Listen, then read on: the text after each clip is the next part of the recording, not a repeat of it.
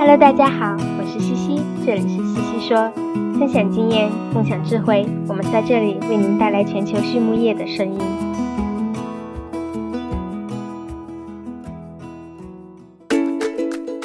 感谢西西说的合作伙伴们：美国达农威公司，值得信赖的营养与健康专家；APC 血浆蛋白全球领导者，帮助动物茁壮成长；大地汉克。二十九年专注为动物提供美味与健康，里兰动宝让食品和伴侣动物不断丰富我们的生活。禾本生物专业酶制剂全球供应商，深耕生物发酵技术二十年。康德全包膜凝聚未来，凝聚更多力量，释放更多能量。健明全方位营养专家，健明让明天更美好。太高动物营养创新，共赢未来。荷兰泰高国际集团是全球动物营养和水产饲料领域的领导者，集团业务遍及八十多个国家和地区，员工逾万人。泰高动物营养凭借专业的饲料原料营养知识和畜禽养殖技术，不断推出最新的技术理念，研究出优质创新。高性价比的动物营养产品和全方位营养解决方案，为客户创造价值，共赢未来。Hello，大家好，我是西西，今天我们来聊一聊猪圈。不知道大家是否还记得啊？在二零一八年，美国加州投票通过了一项提案，虽然只是一个州的提案，但它带来的影响力可谓是大大改变了加州甚至全美的畜牧行业。它就是第十二号提案。在方案刚通过的时候啊，我还写过一篇文章。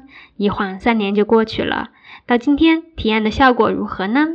今天的西西说 Swinet 的嘉宾是 Dr. Hyatt Frobos 博士，他是加拿大吉家畜牧科技公司美国区的商务总监。今天我们就一起来听一听他为大家解读一下这个提案。到底美国的养殖户们准备好了吗？首先，Dr. Hyatt 是怎么进入行业的呢？他分享说，他出生于美国俄亥俄州，从小就与猪啊、牛啊一起长大，所以长大后他对养猪业充满了热情。在堪萨斯州立大学完成了本科和硕士的学习后，他又继续攻读了猪的营养和管理博士。他的博士课题就与母猪的管理和母猪的福利相关。那他今天的工作也与之前的研究紧密相关，因为吉家就是专门做母猪智能化电子饲喂系统的。他说啊，他非常喜欢帮助生产商和农户们学习和适应新的养殖技术以及现代科技设备的使用，尤其是在第十二号提案提出的这几年啊，他的工作重心都转移到了帮助养殖户寻找有效的、性价比高的新养殖方法。那么，我们来回顾一下，什么是第十二号提案呢？海亚特博士说：“首先声明一下啊，我的分析只是从生产方向，而不是从法律的角度来解读的。那么第十二号提案的全称直译过来是《防止虐待农场动物法》，这是一项针对蛋鸡、母猪和小牛养殖的提案，主要内容就是要求养殖户们降低农场动物的养殖密度，保证动物福利。我们今天主要来看一看其中关于母猪方向的要求。”这个提案中啊，对母猪养殖影响最大的要求有这么几点：第一，一百八十日龄及以上的母猪必须有至少二十四平方英尺，也就是大约二点二三平方米的可用地空间，可以自由转身，并且不碰触到两边的围栏；第二，在一些特殊情况下，比如研究、受伤或者屠宰、分娩前五天等，可以使用限位栏。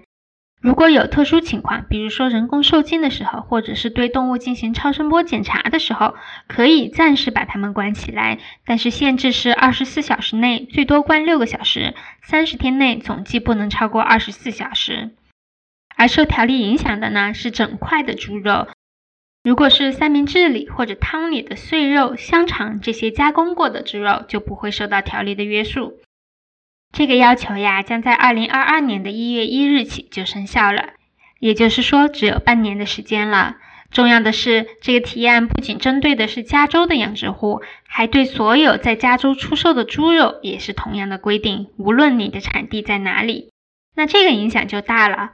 本来一个州对另外一个州的政策应该是无权干涉的，但是提案里有句话写道，其他地方对于农场动物极端的限制方法，也威胁到了加州消费者的安全和健康。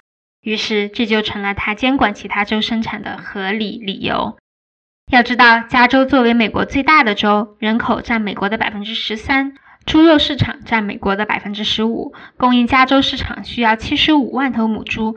但是加州自己养的母猪不到一万头，所以大部分的猪肉还是需要其他州提供的。而目前看，整个美国能达到提案要求的猪肉不到百分之一，所以分析家预测啊，加州的猪肉会在二零二二年初经历一段时间的短缺。那么，为了满足新提案的要求，猪圈到底应该如何改造呢？Hayat 博士分享说，新提案要求每头母猪的居住空间变大了。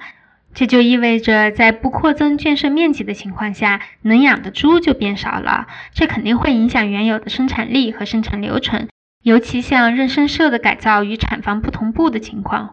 那么目前呢，养殖户有几种可选的方案。第一，就是减少猪的数量来匹配已有的妊娠设备，并且延长断奶日龄。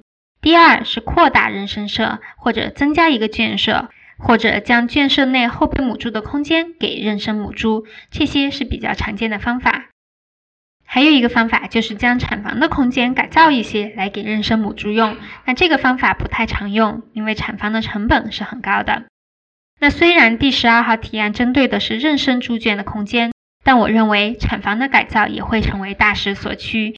因为就算没有新提案，行业、消费者以及动物保护组织今后仍然会关注动物的生存空间。所以，借助这次提案的机会，已经开始有养殖户选择弃用五乘七平方英尺的老产床，选择了新的更大的产床，一般是六乘八平方英尺，从而让猪可以在里面自由转身。总之，改造的原则呢是应该不影响母猪的生产。那么，一些改造过的圈舍仍然会保留百分之二到四的限位栏，基本上都是用来关一些淘汰猪，比如身体差、跛脚或者需要恢复等情况。但到底该保留限位栏，还是使用专门的医用围栏，也还有争议。有人觉得空间变大后可以直接在圈里安置医用围栏，有人却认为二十四平方英尺本身就矫枉过正。总之啊，空间改造是很复杂的问题，需要具体情况具体分析。那么新法案执行后，对于配种有哪些影响呢？海亚特博士说，禁止限位栏以后，我们配种最常用的手段就是在圈里设置一些自由进出栏，让母猪自愿进入。有时候也需要用食物来诱惑它们进入后进行配种。其中也有新的问题需要注意。第一，圈的环境很重要，因为不同的圈动物之间会有相应的等级制度形成。第二，不能轻易改变供料的水平，因为不能确定猪会进入哪个栏吃料。第三，受孕检查和混群难度增加，对比以前将配种后的猪关进限位栏里，直到确定配种成功，使用自由进出栏之后就没有这么方便了。养殖户不可能将猪一直关在自由进出栏里，因为不仅是空间使用率的问题，这样的成本和损耗率也相对较高。使用自由进出栏之后，一个圈里该关多少猪呢？有说多的，也有说少的。我认为需要跟后续的养殖生产线联系起来，达到利益最大化。所以啊，第十二号提案之后还有很多很多问题需要思考，不仅是圈舍的改造，还有母猪产仔率是否会下降，以及一些长期效应的问题。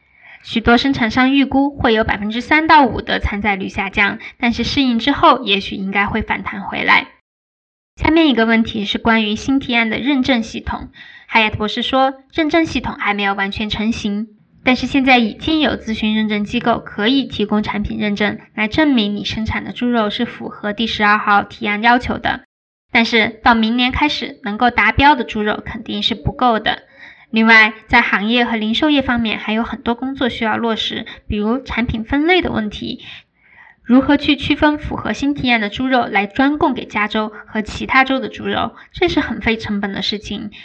假如我是一个零售商，我可能不会想去费这样的力气，所以这对市场供应链也是一个难题。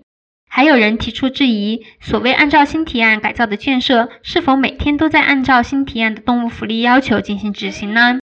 就这一点来说，圈舍的空间改造和设备安排应该是最基本和最能体现符合要求的。但是在另一些相对灵活的点上，就很难去证明了。所以还有很长的一段路要走。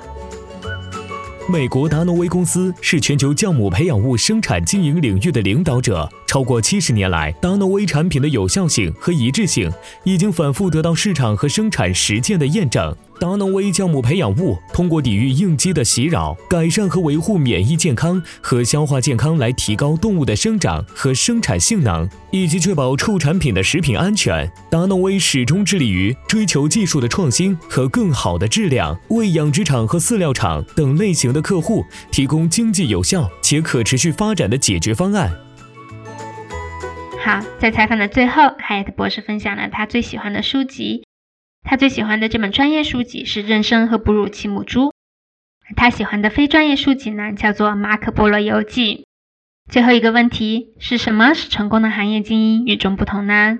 海特博士说，是那些拥有软技能的人，拥有很强沟通能力的人，能够与各个群体沟通。能够将难懂的科技和学术语言转换成通俗易懂的语言，能够传达自己的想法。其次，还要拥有批判性思维。好，今天的西西说就到这里啦，谢谢大家，我们下期再见。